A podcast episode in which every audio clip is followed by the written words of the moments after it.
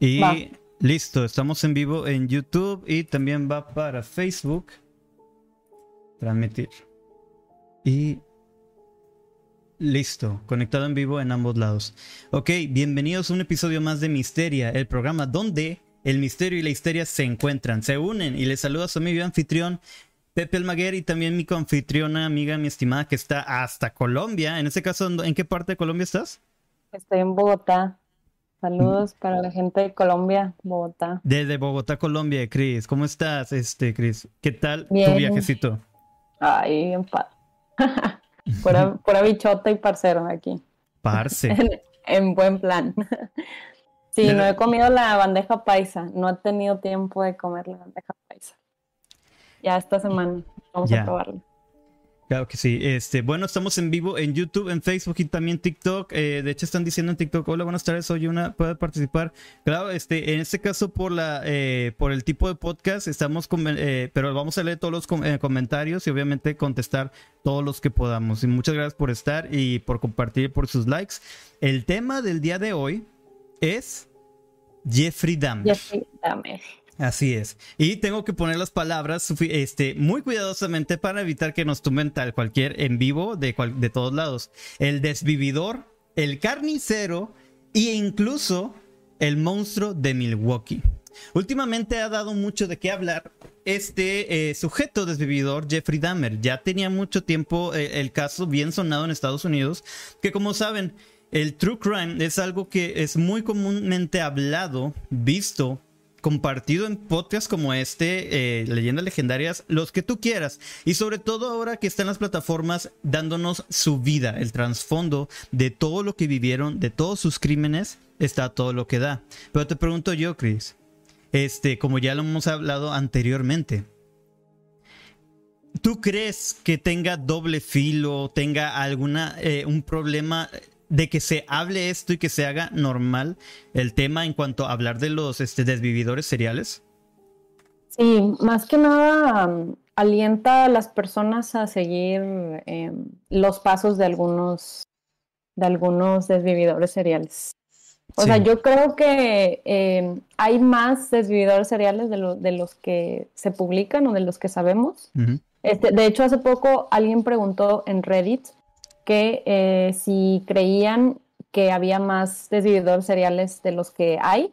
Y la verdad es que sí, porque básicamente lo que están haciendo los gobiernos es no darles publicidad este, y nunca nos enteramos de, de, los víctimas reales y del número de, de personas y de, y de desvividores que existen, porque no quieren darle más fama, porque eso mismo alienta a las personas que ya traen este trastorno este, psicológico, los, a los sociópatas, a, pues hacerlo, ¿no? Para dejar su, huella en la historia de la humanidad, ¿no? Como, como este tipo de, de personas, para no decir la palabra otra vez. hay que aclarar, este, ninguna, eh, en ningún momento, y creo que nadie en el medio de lo que sea el, post, el podcasting o incluso las series, la idea no es este idolatrar o este darle empatía en su totalidad a estos este, criminales, porque en sí es lo que termina siendo. ¿Tienen un trastorno psicológico? Sí. Eh, creo que ese es más el punto, y como lo hemos explicado en cómo lo fue con John Wayne Gacy, como lo vimos con este, el de BTK. La idea es entender que este tipo de cosas se pueden identificar desde un tiempo atrás. Entender el hecho que en un momento fueron personas comunes y corrientes, pero hay algo que los empujó incluso, ni siquiera de que ah, se convierte de un día para otro. La mayoría de los casos son cuando tienen problemas este, familiares o incluso no tenían familia o incluso sufrieron por algún abuso ya sea mental o de la otra índole. Y ese es el punto, entenderlo. Y quiero que se quede bien claro. El punto es ver el trasfondo, qué es lo que los este, empuja a ese, a ese, vaya, a ese límite Y hoy queremos hablar este, sobre el caso de Jeffrey Dahmer y sobre todo cómo está afectando el hecho de que la serie de Netflix está en todos lados. Hay comentario aquí en TikTok, dice, oye, ¿cómo se participa? Tú los eliges. Mira, te explico. Chris, eh, de hecho, ella es mi coanfitriona. Los dos somos, somos Misteria. Solamente que para hacer un en vivo de dos, ella tiene su propio canal. Te recomiendo, por favor, si la pueden seguir. Ella sigue muy seguido noticias este, sobre encuentros alienígenas, o sea, avistamientos más bien. Y Misteria pues pueden ver todos los eh, jueves, nomás que esta vez fue semana especial, les dimos ayer y hoy, episodio de Misteria. Estamos en YouTube, en Facebook y también en Spotify. Que por cierto, todos los episodios de Misteria ya están como video podcast en Spotify. Si nos pueden ir a seguir y para su comodidad pueden escucharnos o vernos. Y empezamos. Pero le recomiendo, antes de empezar, le recomiendo que nos escriban sus historias de terror, sus historias paranormales o alguna eh, teoría conspirativa que tengan. La verdad es que escuchamos todo, leemos todo y si quieren ser invitados al programa, yo creo que sí, no habría ningún problema, solamente es cuestión de ponernos de acuerdo. Sí, eh, cualquier este, algún tema que quieren que lo chequemos, que hablemos, lo investiguemos con mucho gusto. Este, bien, empezamos. Primero que nada, Jeffrey Dahmer el desvividor que, voy a cambiar la palabra de V a abusaba y engullía a sus víctimas. Lo que omitió la serie de Netflix es lo que vamos a hablar el día de hoy. Cabe mencionar que este sujeto acumula eh, a lo largo de 13 años, entre 1978 y 1991, Dahmer se había cobrado 17 víctimas, todos varones jóvenes, sin conformarse de solamente eh, desvivirlos. También los torturaba e incluso había este abuso de, este, de estos casos. Pero Practicaba el abusismo. El abusismo. ¿qué, qué abusón el vato. Apenas subida a la plataforma Dahmer, Monstruo, la historia de Jeffrey Dahmer a Netflix, la miniserie creada por Ian Brennan y Ryan Murphy sobre la historia real del carnicero de Milwaukee, porque hasta eso tiene tres seudónimos: el carnicero, el monstruo y este, el caníbal. Caníbal.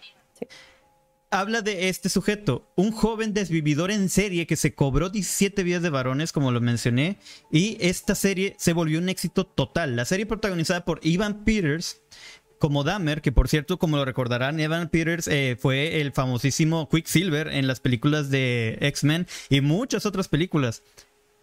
Increíble actorazo. el portrayal que hace de Dahmer es increíble. Se lo recomiendo que vayan a ver la serie. Si quieren verla, no la han visto, aprovechen. La serie protagonizada por este sujeto, bueno, fue vista durante 196 millones de horas en su primera semana completa y actualmente es el programa número uno de Netflix en más de 60 países. Ahora preguntamos, ¿qué hay de atractivo en cuanto a sus crímenes eh, de, bueno, de desvividores seriales o el true crime? Morbo, güey, el morbo, porque no, o sea, solamente comérselos, o sea, eso ya está a otro nivel. Exacto. Pero bueno, yo creo que es eh, eso. Sí, el, eh, muchas veces es para saber qué hacía y hay un, está la línea entre el morbo, la curiosidad, etcétera. Como lo fue el episodio, uno de los episodios que ya lo habíamos platicado. Pero continúo. El fenómeno tiene su justificación. Los productos sobre desvividores seriales, ya se trate de docuseries o de ficciones basadas en hechos reales, como se les suele presentar, son casi siempre garantía de grandes audiencias. En el caso de Dahmer, a eso se agrega la cuidadosa reconstrucción de época, la dirección y las actuaciones, sobre todo la composición del carnicero lograda por Peters. Tiene mucho que ver el, eh, eh, cómo lo actúa. Y se está pasando, realmente te lo vende, te lo vende muy bien. Construyó un personaje de gestos cortos y casi inexpresivos, pero a la vez tremendamente inquietantes. Pero con el éxito llegó también la controversia, y en este caso muy fuerte, con las críticas de familiares de las víctimas por la presentación de sus seres queridos desvividos por Dahmer, de periodistas que investigaron el caso por ciertas licencias del guion e incluso porque la plataforma la etiquetó como un programa LGTB, aunque luego borró esa etiqueta. Sí ves ahí muchos problemas. Es que uno no piensa que al recordar o contar esto y tratarle de sacarle, porque quieras o no, es con fin de lucro. Lo quisieron hacer inclusivo, güey. De que ah. sí, el, asesino serial inclusivo. Sí, o sea, y aparte de eso, una etiqueta que estaba totalmente de más. Sí. no, definitivamente sí estuvo de más porque, ok, eh, digamos que sus víctimas no sabemos si eran LGBT. Pongo la imagen. de acuerdo? Sí, totalmente. O sea, sí está súper denso que hayan puesto eso. Sí, voy a poner la imagen de Dahmer aquí en medio. Ya. Para los de TikTok, si quieren ver las imágenes y escuchar la música de fondo en su comodidad, pueden ir a, Facebook y a YouTube de Miseria Podcast. Ahí estamos. Les damos. Ok, continúo. Pero eh, vamos a ver.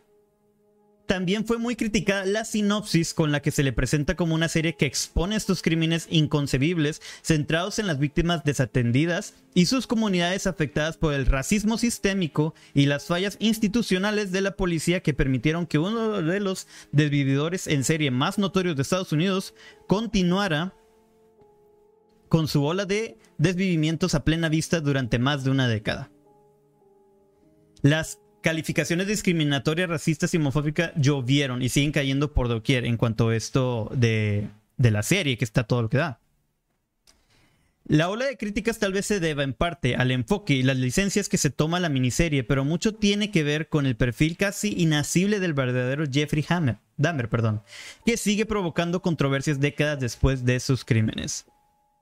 Esto comenta Robert Seller, que es eh, este, eh, eh, encargado de las unidades de ciencias del comportamiento del FBI a una entrevista. En mi opinión, Dahmer no respondía ni al perfil clásico de crimen organizado ni al del desorganizado, mientras que un desvividor organizado sería legalmente cuerdo y un desvividor desorganizado sería para la ley claramente demente. Dahmer era ambas cosas y ninguna de las dos. Era una especie de criminal mixto, por lo que cabía la posibilidad de que un tribunal considerase que no estaba en su sano juicio cuando cometió uno de sus últimos desvivimientos. Esto dijo Robert Ressler, que se sintió desconcertado cuando lo entrevistó en 1991 por encargo del tribunal que debía juzgarlo. Él pudo entrevistar a Jeffrey.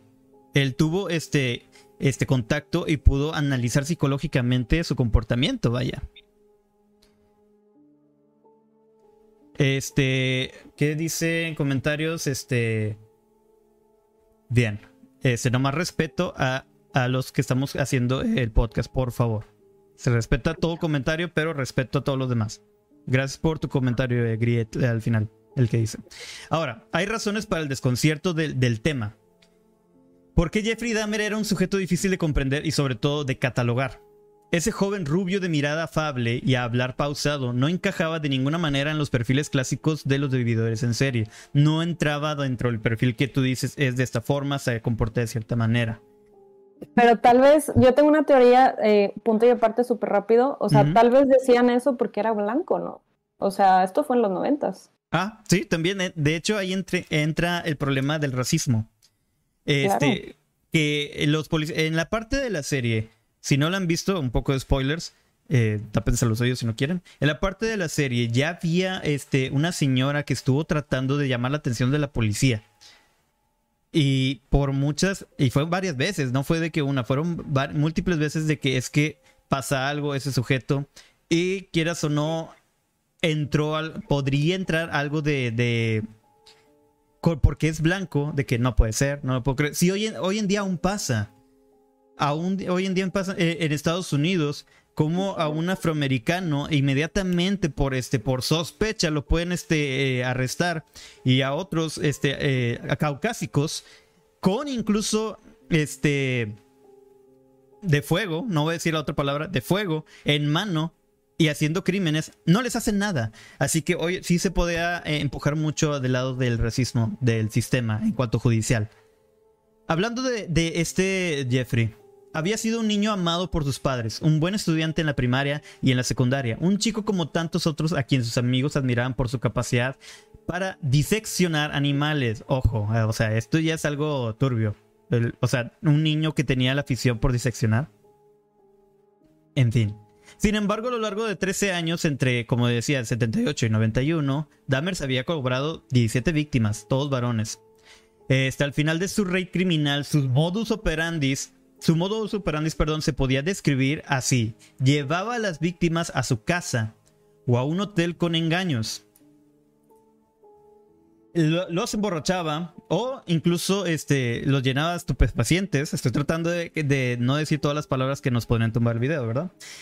Las desvivía casi siempre por estrangulamiento. Abusaba de sus cuerpos ya desfallecidos o se hacía placer a sí mismo sobre ellos mismos. Los desmembraba, esa es una palabra común, eh, separaba los huesos de la carne, cocinaba y se comía este, sus órganos, en este caso el corazón o algún churrasco que cortaba de los bíceps. El vato estaba... De ahí entra el por qué le decían carnicero. Tú, lo, tú ves las imágenes de él, estoy poniendo la segunda imagen aquí en pantalla. era un niño. Ajá, de que sí, estoy poniendo aquí imágenes de, de chiquito. la evolución. Híjole. En por lo menos dos ocasiones intentó otra cosa, transformarlos en zombies para mantenerlos con él. Para eso, luego de emborracharlos y de llenarlos de estupefacientes cuando estaban inconscientes, les inyectó ácido o agua hirviendo en el cerebro, el cual no resultó como le esperaba.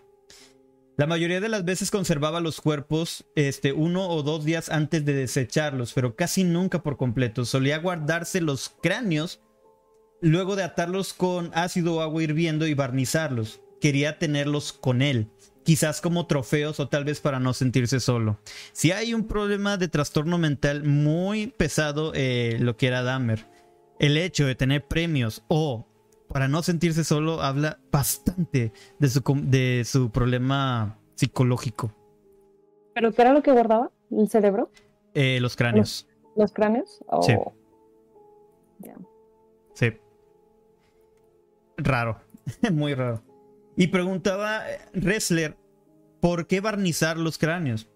Él mencionó, Dahmer, para darles un aspecto más uniforme. Después de unas semanas, algunos no estaban tan blancos como los otros y tenían un aspecto artificial como fabricados para un anuncio, respondió.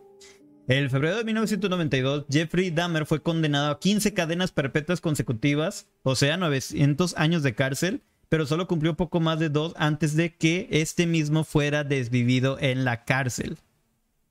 Y ahorita llegamos a eso. Continuamos con lo de las olas de las críticas sobre el Netflix. Los cuestionamientos a la miniserie llegan desde todos los flancos. No solo, no son pocos críticos los que la descalifican. El más duro de todos quizás ha sido Stuart Heritage de The Guardian, que la calificó de casi nauseabundamente inmirable.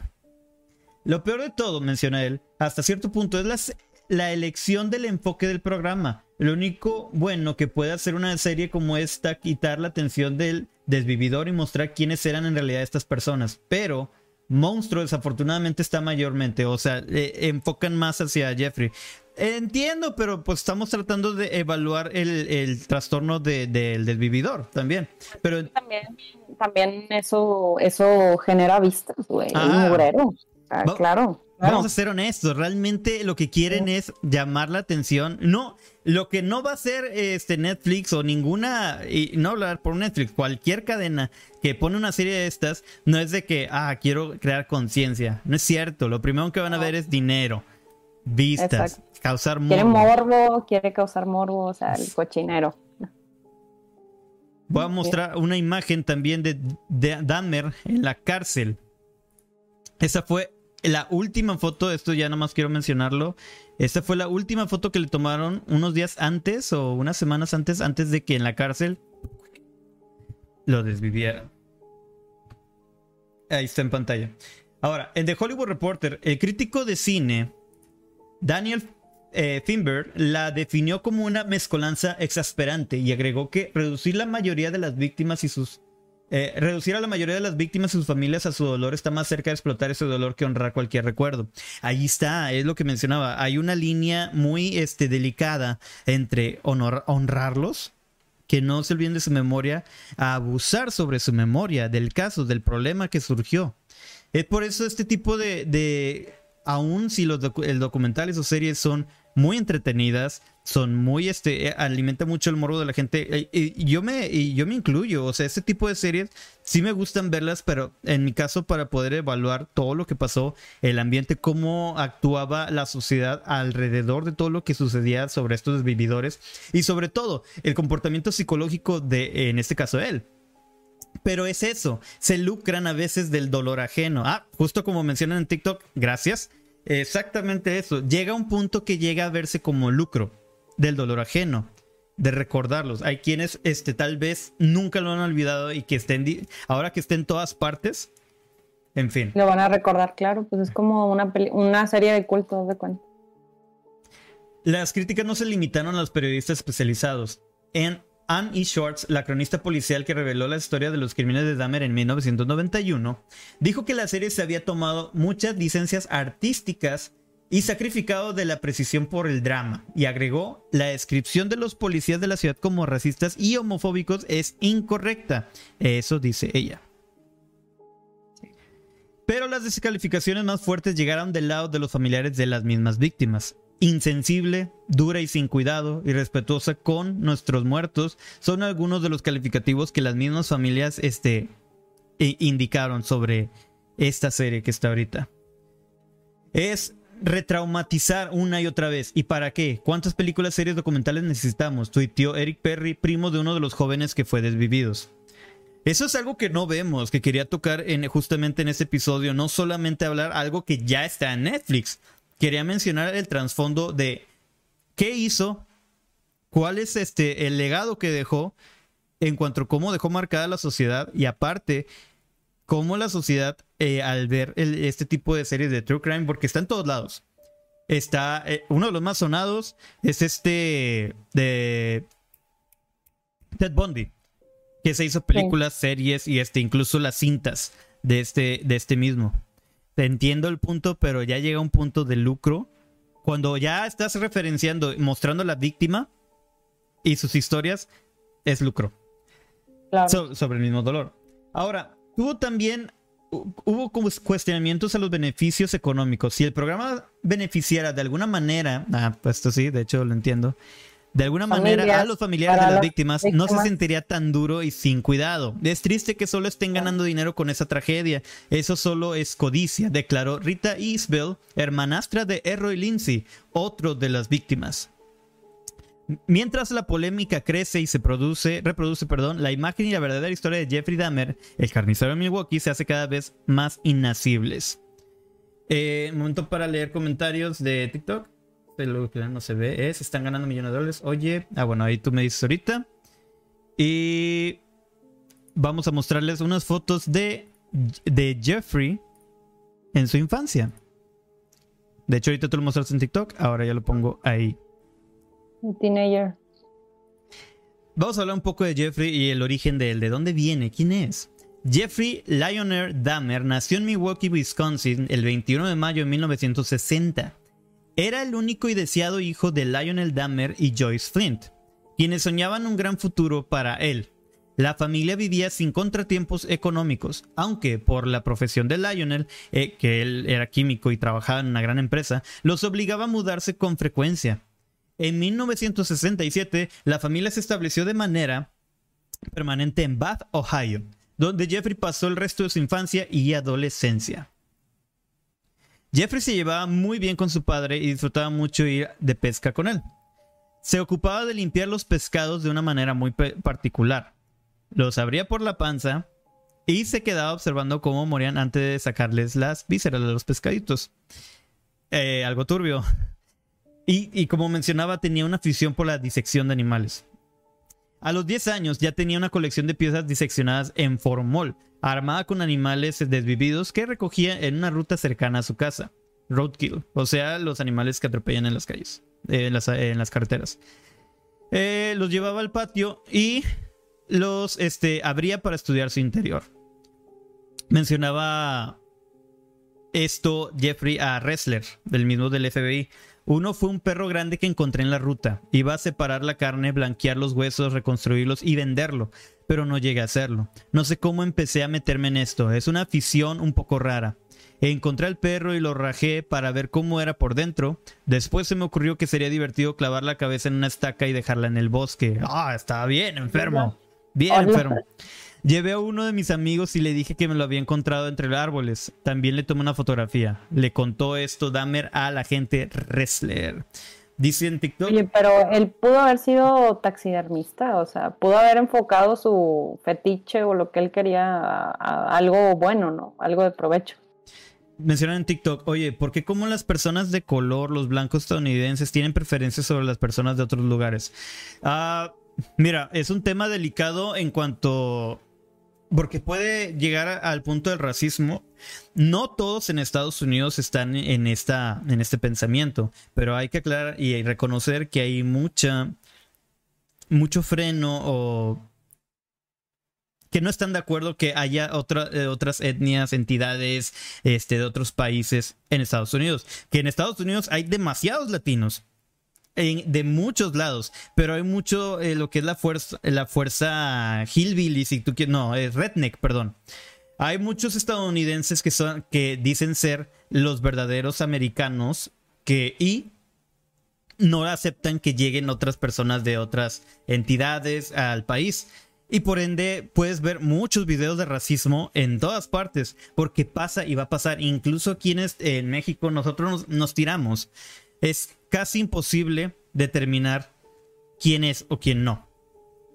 Es, es, algo desafortunado que vivimos, pero sí, de hecho eh, muchos de los desvidores seriales tienen un cierto perfil de las víctimas. En su caso, Jeffrey este, atacó por muchos afroamericanos. Desafortunadamente, tenía IS y este, bueno, él era declarado homosexual.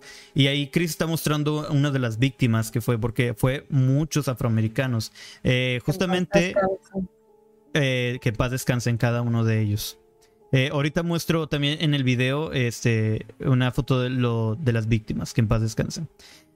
Eh, tiempos de conflicto. La pasión por abrir animales este, desvividos hizo que sus compañeros comenzaran a mirarlo como un freak y eso le dolió. Además, Dahmer se dio cuenta que, de que le atraían los varones y entró en conflicto. Era algo que él no quería. Al principio, como que es el freno de que soy o no soy. Menciona él. Por entonces la homosexualidad era mal vista en Estados Unidos. Por eso intentó reprimir sus impulsos. Empezó a tener fantasías en las que mantenía relaciones sexuales con hombres a los que posteriormente desvivía y separaba partes del cuerpo. En el colegio estas fantasías le tenían traumatizado y para olvidarlas empezó a beber. Muy de maña se pasaba por la casa de un amigo y se tomaba un vaso de licor, luego iba, luego iba a clase. Describe esto eh, de esa época de Dahmer el periodista Chris Campos, uno de los fundadores del medio especializado de la criminalía. La situación empeoró cuando se separó de sus padres.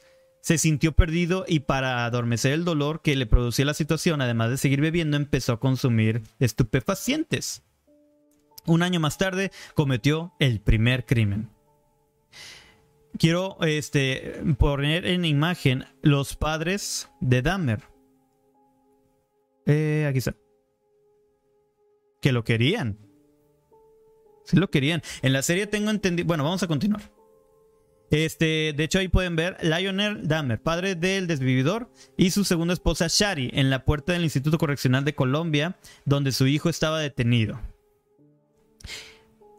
una fantasía mal cumplida. En las entrevistas de Dahmer con el agente Ressler que están en los archivos del FBI, Jeffrey relata que una de las imágenes más frecuentes de sus fantasías era la de levantar a un joven atractivo con su auto y tener relaciones con él.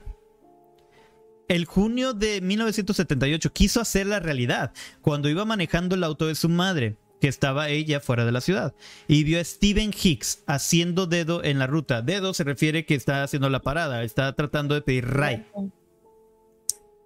Este, hitchhike, ¿no? Así se le dice.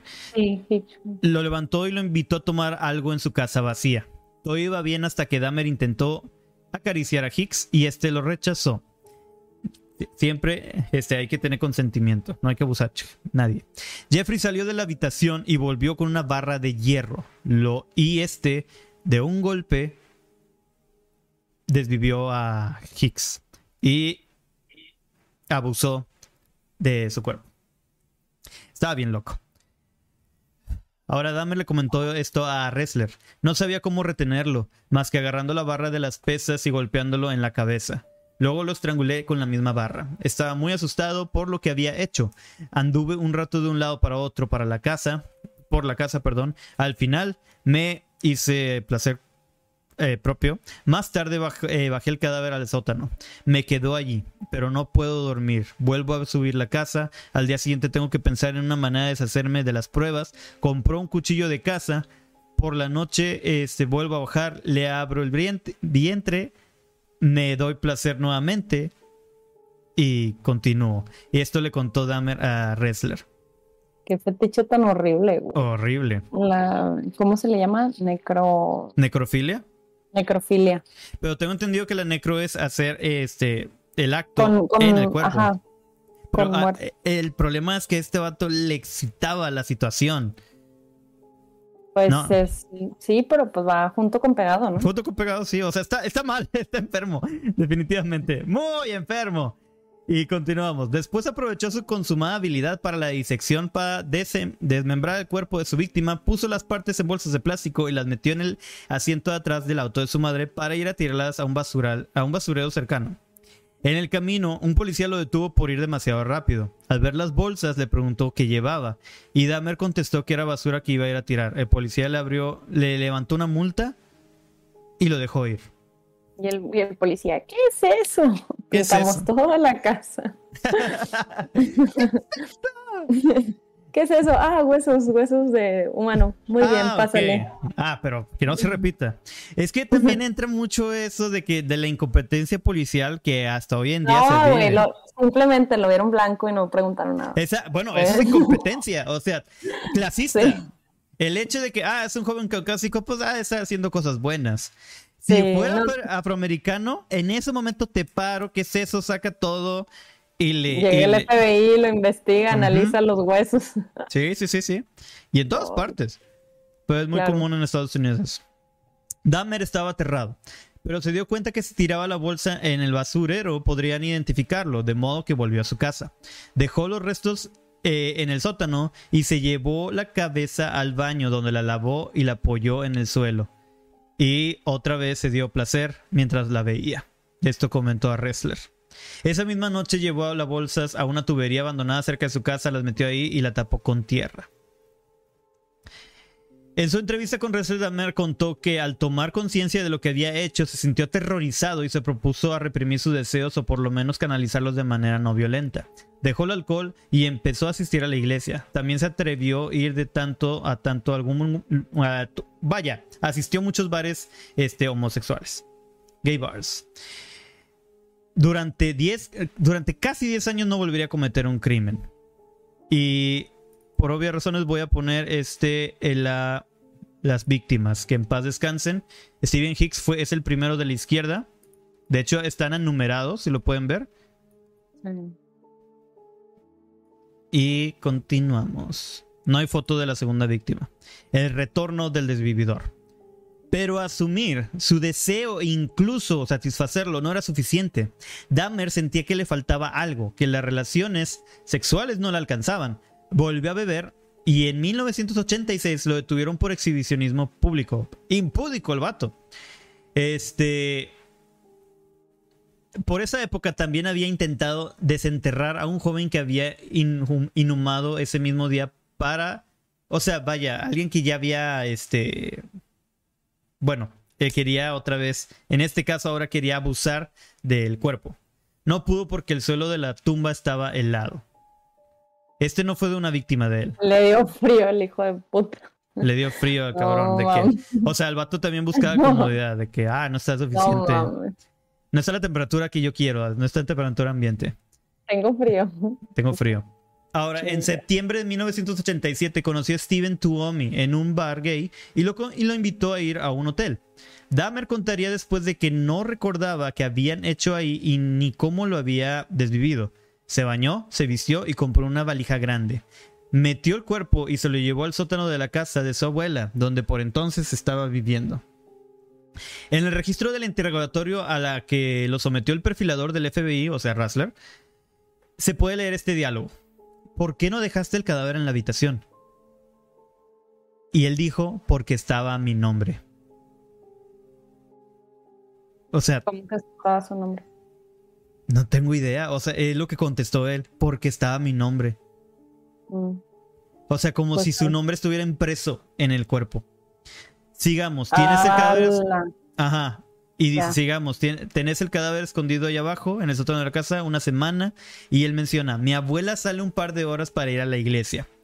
Y yo bajo, bajo a buscarlo. Agarro un cuchillo, le abro el estómago, me doy placer, luego separo la carne y la meto en bolsas. Cubro el esqueleto con una colcha y lo hago pedazos con una masa. Lo envuelvo todo y el lunes por la mañana lo echo a la basura. Excepto el cráneo. El cráneo me lo guardé. Lo metí en lavandina concentrada para blanquearlo. Quedó limpio pero demasiado frágil y lo tiré. Me está dando náuseas, maldito. Está desquiciado el vato.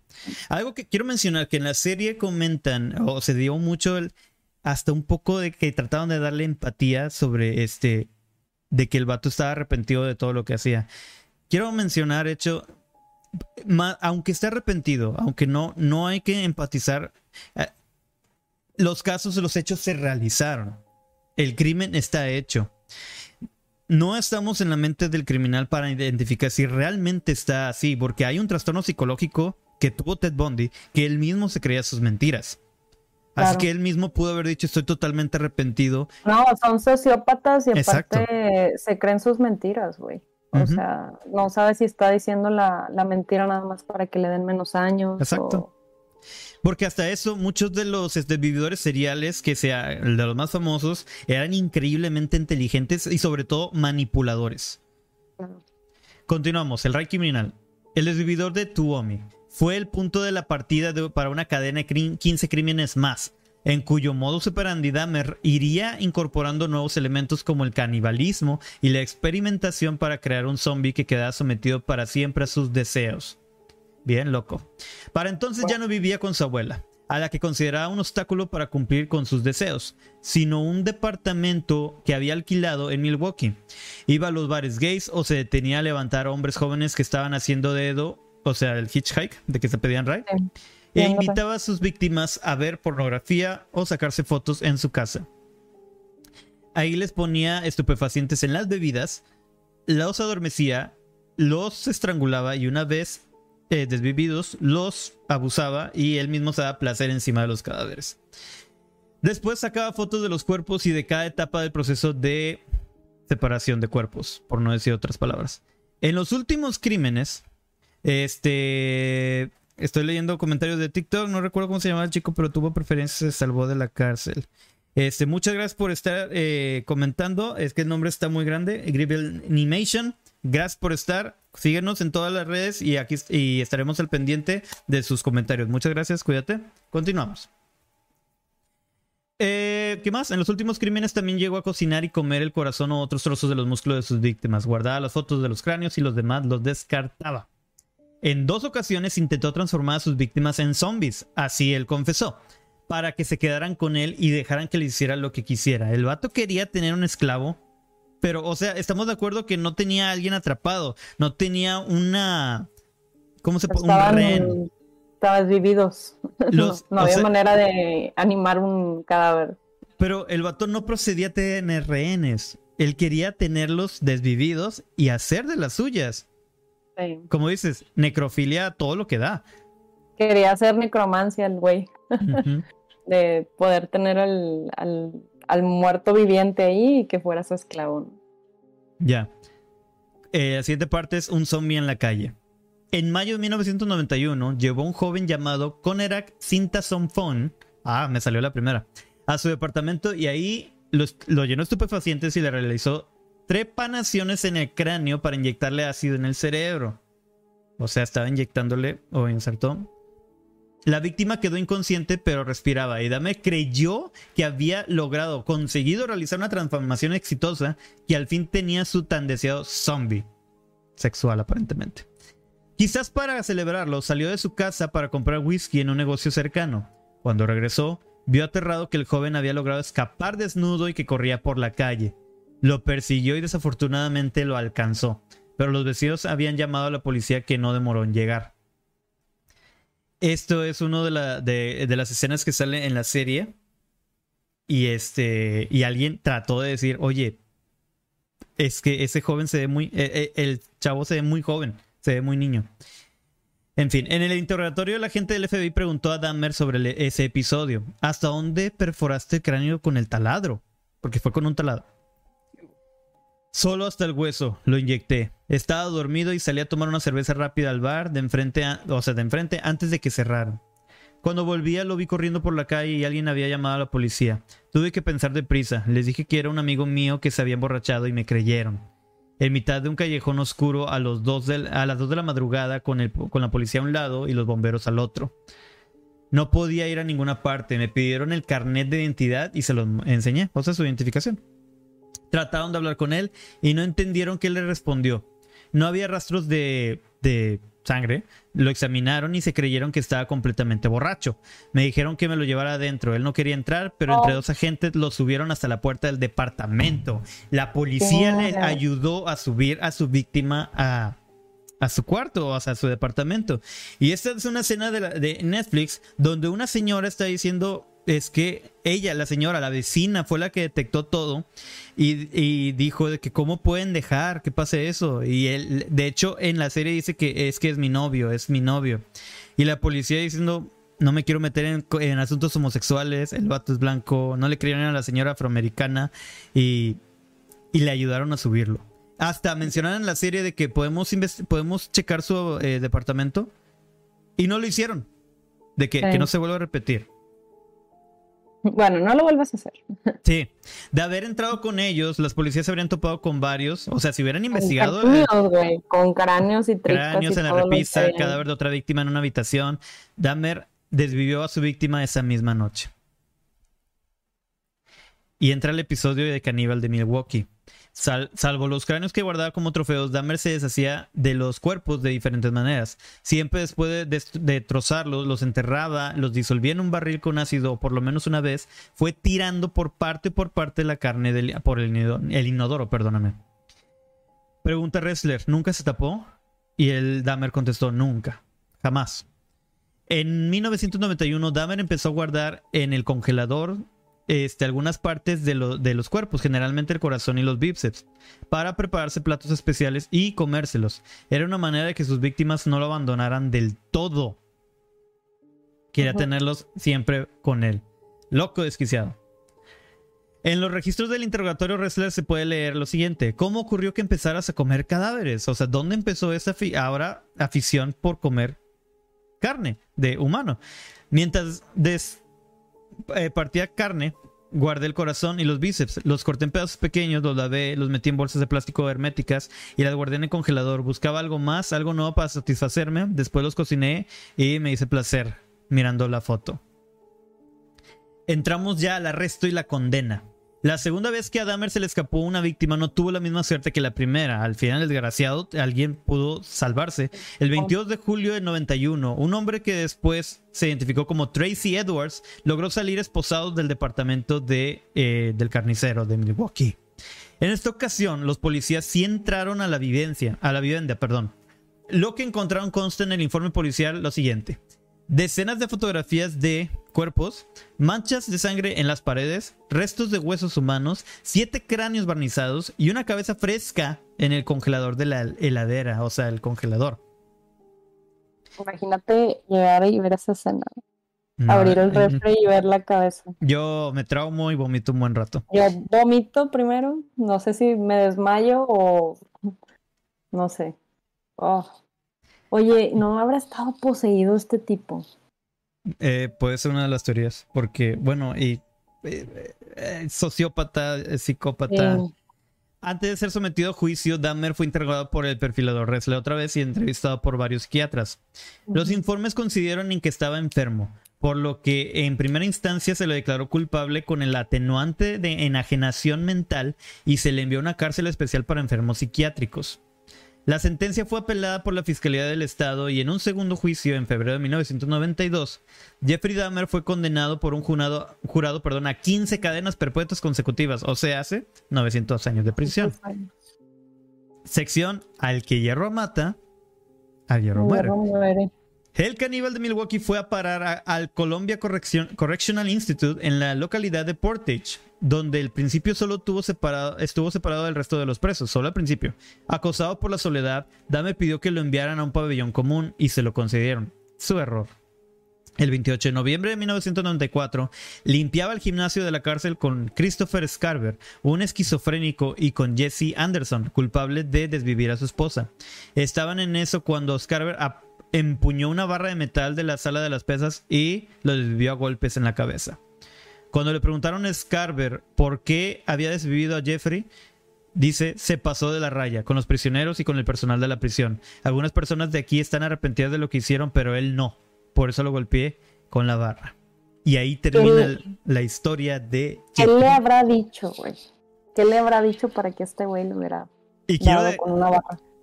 No, o sea, hablaron con él y el vato en ningún... Es que es algo común en la, eh, en la, cárcel, que dicen de que qué hiciste, te arrepientes, etcétera, que lo admiten. Y se ve mucho en películas, en docuseries, de que hablan los presos de, de sus problemas. E incluso tienen psicólogos. Jeffrey no se arrepiente de nada. Pues, y te lo dejo esto. Casualidad o destino. Jeffrey Dahmer falleció de la misma manera que a 16 años antes había cobrado de la misma manera que se cobró su primer víctima. A golpes con una barra de metal. Se cerró el ciclo. Se cerró el, ciclo. Qué ironía del destino. Y ese fue el caso de Jeffrey Dahmer. Y, terminando, volvemos a, lo mismo. El hecho de que la serie se haya viralizado, se haya, este, ah, bueno, y por último una foto de, de las familias de las víctimas esperando la sentencia, aquí lo tienen, este, nomás para decirles que lo lamentamos bastante, obviamente tal vez no nos vayan a ver, pero pues queremos, eh, hay gente que empática en cuanto a la situación y se entiende el por qué la queja, sobre todo cuando quieren, este, bajo lucro del sufrimiento que ellos pasaron. Pero volvemos al mismo tema. Debe haber una, debe haber una línea donde una sea para informar. Las empresas tienen que sacar dinero, eso lo entiendo. Ok, por eso tantas películas, tantas series. Pero en esos casos, cuando son casos de la vida real, que eso es una de las cosas que atraen mucho a la gente, lo van a ver. Debería haber una monetización, una recaudación, lo que tú quieras, una para reconfortar. Un porcentaje, Exacto. 5%, 10% a las víctimas de lo que pasó, ¿no? Porque pues estás lucrando con eso.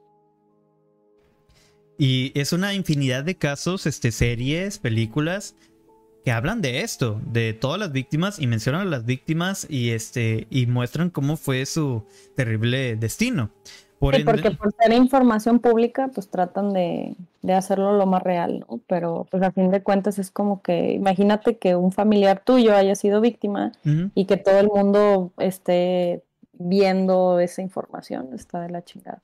Está horrible. Por ende, este está bien el punto de la información, o sea, de, de llenarse de, de la curiosidad. No está mal tener curiosidad y querer investigar este tipo de cosas. No está mal informarse, ver las series. No está mal. Eh, ustedes, ustedes pagan por un servicio y está una y tú tienes la opción de verlo. Ahora, pero la empresa da, decide qué, poner. Y me hace mucho ruido el hecho que no haya ninguna retribución a las familias afectadas. Que esa es la queja de la mayoría de, la, bueno, no que la mayoría, todas las familias, cuando están hablando o lucran sobre la historia de sus allegados que desafortunadamente fallecieron. Sí debe haber una línea, debe haber este un punto de quiebre o de acuerdo entre esos, estas dos partes. Y eso, pues y eso fue el tema que traje de Jeffrey Dahmer, con un giro de para que no sea exactamente lo que nos muestra la serie. Lo que no muestra la serie, cómo está afectando la serie y pues Jeffrey. ¿Qué te pareció? Pues muy bien el tema. Este, digo, em, está muy impactante lo que hacía con las víctimas. Sí. Más que nada la cuestión sexual, o sea, cómo le quitaba mm, tener, o sea, el, acto sexual lo hacía después de desvivirlas, ¿no? Entonces, o sea, eso está impresionante, güey. Este ya está a otro nivel y luego se los comía. Sí como para sumarle más, más morbo y más este, intensidad a los casos. Este, no nada más te desvivo, te abuso y, te como. Para que no me abandones, porque hasta eso. Madres, güey, porque y guardo un pedazo de tu cabeza para que no me abandones. Es otro nivel. Super red flag tóxico, esquizofrénico, sociópata. Fragmentado, güey. Fragmentado. Bien. Cada vez que hablamos de desvividores seriales, siempre nos sorprende cada vez más hasta dónde llega este, la locura del humano o lo que es capaz de hacer. no, ya, no es tenerle miedo a los fantasmas, güey, es tenerle miedo. exacto, es algo que decíamos, ténganle miedo a los vivos, a los, a los muertos qué, a los vivos, témanle. Exacto. Bueno, este, ¿algún comentario que quieras decir, Chris?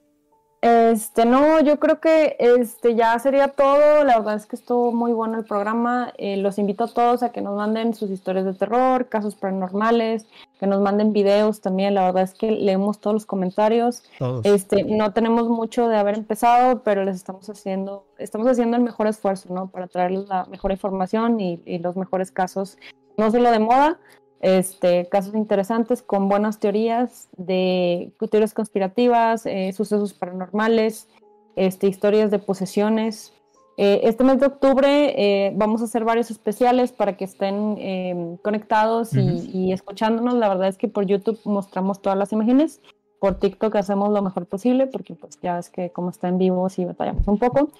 Pero muchísimas gracias a todos por vernos y que tengan una excelente noche. Una excelente noche. Cabe mencionar que vamos a tener invitados especiales este mes porque es octubre, el, mes del, del Cañangas ñangas. Así que pues hay que echarle todo lo que se pueda. Muchísimas gracias. Ella escribe, yo soy Pepe, esto es Misteria. Cuídense mucho, hasta la próxima semana.